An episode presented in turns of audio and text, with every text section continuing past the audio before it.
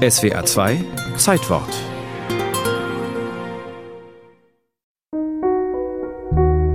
Jimmy ist acht Jahre alt und heroinabhängig in der dritten Generation.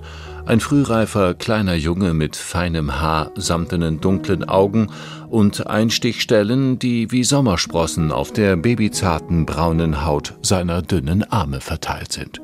Das ist der erste Satz einer Reportage, die am 28. September 1980 unter dem Titel Jimmy's World prominent auf Seite 1 der Washington Post erscheint. Die herzzerreißende Geschichte über ein drogensüchtiges Kind aus einem heruntergekommenen schwarzen Viertel im Südosten von DC trifft die amerikanische Hauptstadt ins Mark.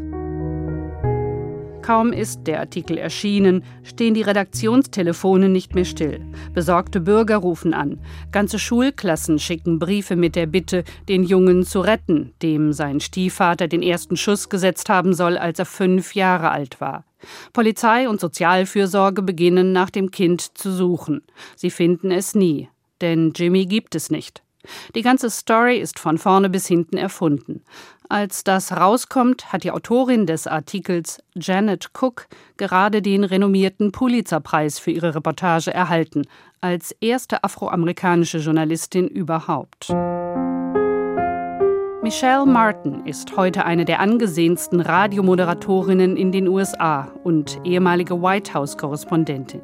1980 war sie eine junge Praktikantin bei der Washington Post. Tatsächlich gab es von Anfang an in der Nachrichtenredaktion Gerüchte, dass die Story erfunden sein könnte. Aber die Bedenken wurden beiseite gewischt. Es hieß dann, man sei ja nur eifersüchtig auf Janet Cook. Als Janet Cook im Januar 1980 zur Post kommt, ist sie 25 Jahre alt. Sie besitzt eine faszinierende Ausstrahlung, Eleganz, Charme, Witz, Ehrgeiz und Energie. Niemand stellt in Frage oder überprüft gar, was in ihrem Lebenslauf steht.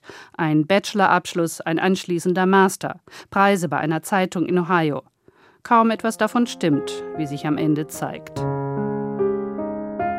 Lange stellt sich Starreporter Bob Woodward, berühmt geworden für seine Recherchen im Watergate-Skandal Anfang der 1970er Jahre, hinter die junge Kollegin. Jimmy's World ist brillant geschrieben, zu gut, um wahr zu sein.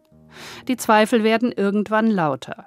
Cook kann weder nachprüfbare Angaben über ihre Quellen machen, noch findet sie bei einer vermeintlichen Ortsbegehung das Wohnhaus von Jimmy und seiner Familie wieder.